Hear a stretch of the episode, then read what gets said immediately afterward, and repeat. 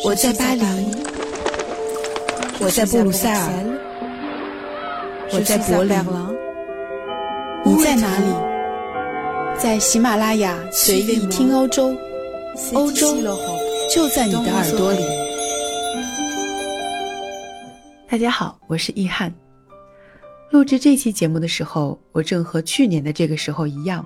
在欧洲阿尔卑斯山系海拔最高的小镇达沃斯上，作为一个媒体人，以我的视角报道和旁观这场全球顶级精英的盛宴。每年一月来到达沃斯，往往是一年中第一次与雪的邂逅。从苏黎世到达沃斯两个半小时的车程，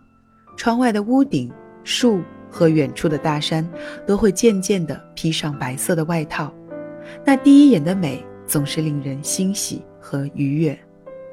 而一百四十公里以外的达沃斯，积雪更多更厚，就像童话般的立在雪山之巅，像明信片上印的那样。但是，如果你不属于达沃斯镇上的那一点一万常住人口，也并不是来达沃斯滑雪休假，这些美景却很难让你的心情松弛下来。因为从距离达沃斯城只有那最后几公里的那段路程开始，你可能经历到的堵车、晚点、饥饿或者尿急，就会将这种美景带来的愉悦感受一扫而空。而在今年达沃斯二十年以来最大的暴风雪中，所有人的紧张和烦躁都在升温。何况你清楚的知道，无论是以哪种身份来到达沃斯论坛。未来的几天，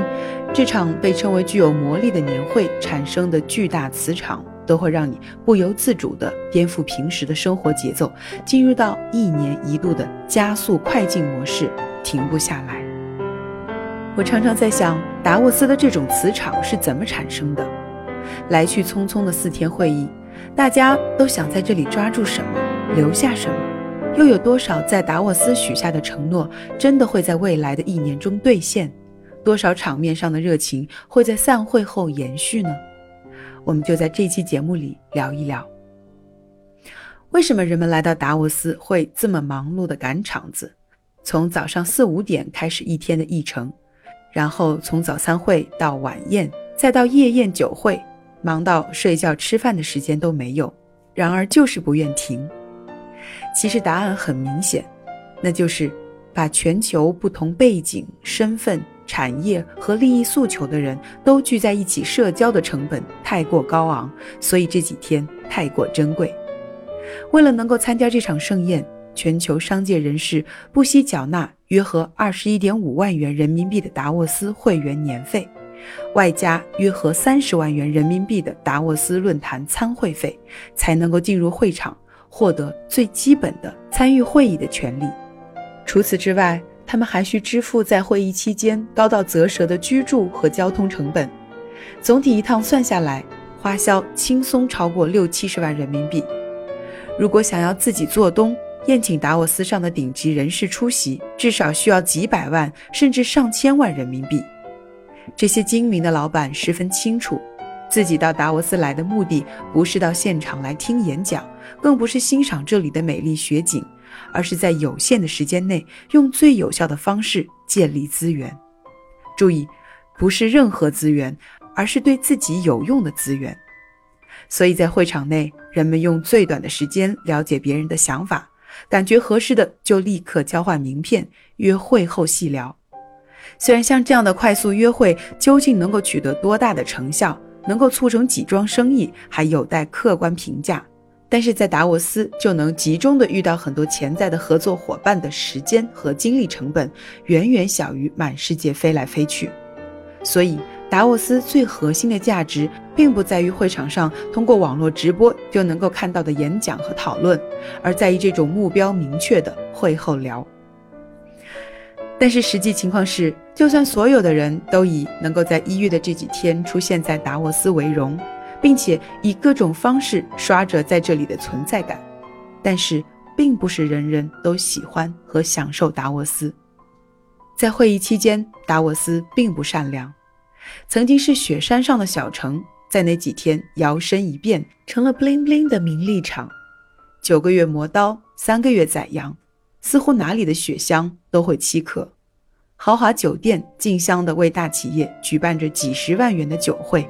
温情脉脉的木屋旅馆直接将房间的价格翻两三倍，甚至更高。就连镇上那一点一万常住人口，近几年也学会了生财之道，很多人都选择在达沃斯峰会期间出去度假，将自己的三室一厅收拾一下，短租出去，几天的房租便能够吃一年。我曾经在 Airbnb 网站上看到一个装修的挺不错的带阳台的大房间，从阳台上可以看到达沃斯背靠着的美丽雪山，但是它的标价是每晚一万两千欧。我还没有来得及感慨房主的贪婪，却遇到了让我更惊讶的事，他竟然在两天内被租出去了。会议期间，达沃斯也没有温情。事实上，他变得非常的残酷和势利。这里是顶级成功人士的乐园，资源对等置换的法则在这里尤为彰显。只有那些正在爬向世界金字塔尖的人，才能够真正的享受到西方最精英的文化圈带来的价值。但是在此之前，你必须接受和认可这个圈子内部非常强势的规则、明确的阶级观念和等级制度。也就是说。你必须非常清楚自己的身份和角色，也十分明确自己在达沃斯的利益诉求，才能够找到与自己相匹配的资源。否则，交换再多的名片，可能也无法在会后激活这匆匆的一面之缘。走在达沃斯的街道上，迎面走来的参会者大多佩戴着一张胸牌，标志着不同的身份，把他们分成三六九等，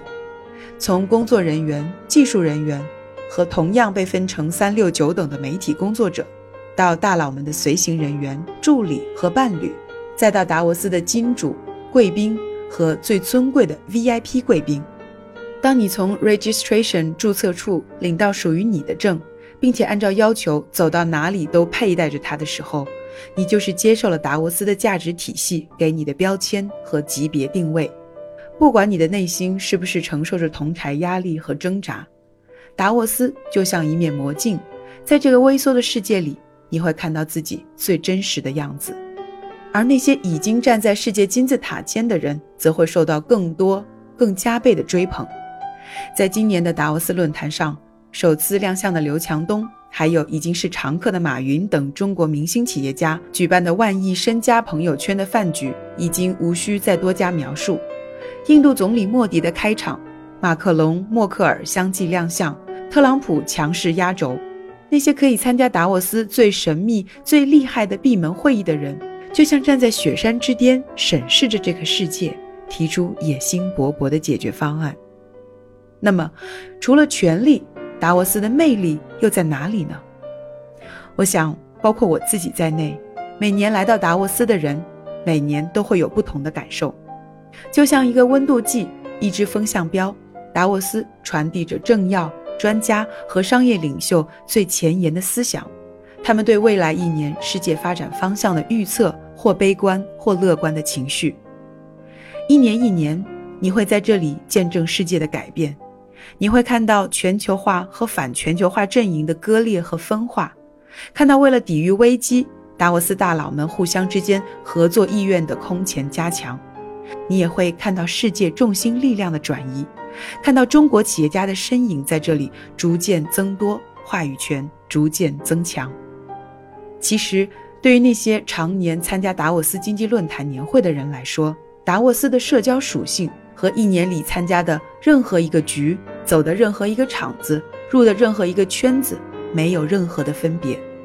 但是他最大的成功，就是在于抓住了西方社会最顶层精英社交需求的机遇，在一九七一年推出了这个以精英为主导的顶层设计的管理论坛，并且成功的将它做成了全球最大也是最高规格的名利场。从这一点上来看，当年论坛的创办者施瓦布教授发起的，也无异于是一种具有非凡的远见的商业模式。经过了几十年的演变和历练，终于找到了属于他自己的很难复制的成功。达沃斯这个名字是多少努力向精英阶层靠近的人的梦想所在。这里的雪景年年相似，但是前来开会的人却岁岁不同。无论你是谁，来自哪里，做好自己的事情，坚持下去。当你来到这雪山之巅的精英舞台时，也许无需仰望，早已是一览众山小。以上就是易翰几年来来达沃斯峰会自己梳理的一点感受，在这期的节目里和大家一起分享。感谢您的收听，让我们下期节目再见。阿拉 a 山 e